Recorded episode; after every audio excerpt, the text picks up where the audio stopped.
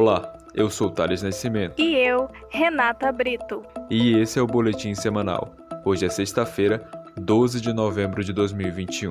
Entre os destaques: CNH Social é aprovada no Amazonas. Casal dono de supermercado suspeito de assassinato de sargento recebe habeas corpus. Luan Santana é confirmado como atração principal do Réveillon na Ponta Negra. As empresas que atuam no serviço de transporte rodoviário intermunicipal de passageiros no Amazonas devem disponibilizar álcool em gel 70% no interior dos veículos. A medida foi estabelecida pela Lei Estadual número 5653 de 21 de outubro de 2021.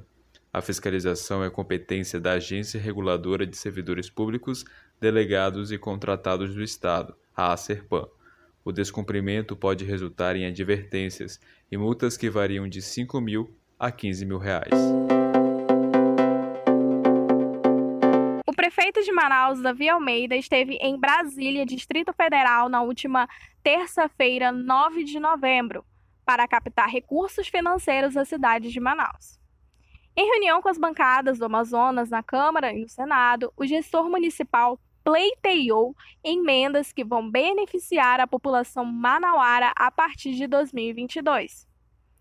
Além de Davi Almeida, participaram da reunião o secretário-chefe da Casa Civil de Manaus, Tadeu de Souza, o secretário municipal de Educação, Dernei Avelino, os senadores Omar Aziz, Eduardo Braga e Plínio Valério.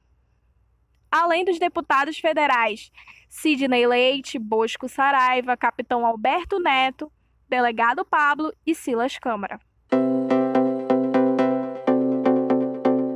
O Diário Oficial do município publicou na segunda-feira a decisão do secretário da Casa Civil, Tadeu Silva, que estipula um prazo de 10 dias para que os servidores públicos apresentem o comprovante das duas doses ou dose única da vacina contra a Covid-19.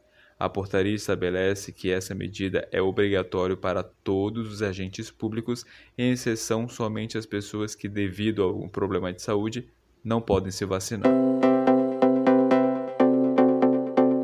A Assembleia Legislativa do Amazonas aprovou na sessão plenária desta quarta-feira, 10 de novembro, os projetos de lei do governo do Amazonas que instituem a CNH Social e a isenção de taxas do Detran Amazonas, que são relativas aos cursos obrigatórios para o exercício das atividades profissionais de mototaxista e motofretista.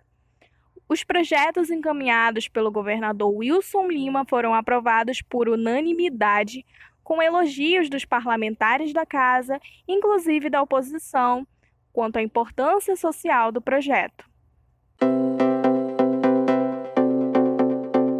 O casal, proprietários de uma rede de supermercados em Manaus, Joabson Agostinho Gomes e Jordana Azevedo Freire, presos como principais suspeitos pelo homicídio do sargento da Força Aérea Brasileira Lucas Ramos Silva Guimarães, deixaram a prisão na quarta-feira após o Superior Tribunal de Justiça conceder um habeas corpus, com algumas medidas cautelares. Comparecimento mensal em juízo, proibição de manter contato com testemunhas e com familiares da vítima, proibição de ausentar-se da região metropolitana de Manaus sem prévia autorização judicial e proibição de ausentar-se do país sem prévia autorização judicial, devendo entregar os passaportes.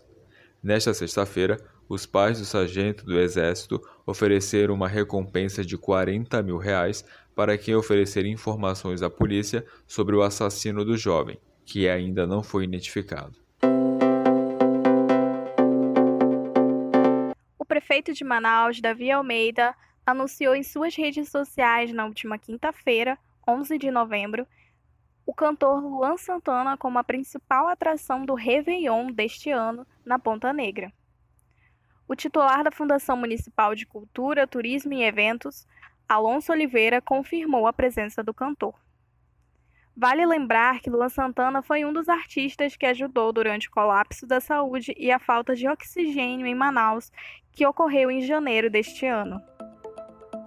Esse foi o Boletim Semanal, que é publicado toda sexta-feira, às 5 da tarde. Você pode ouvir a gente no Spotify, Deezer, Google Podcast e nas melhores plataformas de streaming. A edição foi minha, apresentação e roteiro minha e da Renata. Segue a gente lá no Instagram, arroba Boletim Semanal. E não se esqueça, na próxima sexta-feira tem mais um resumo das notícias do Estado.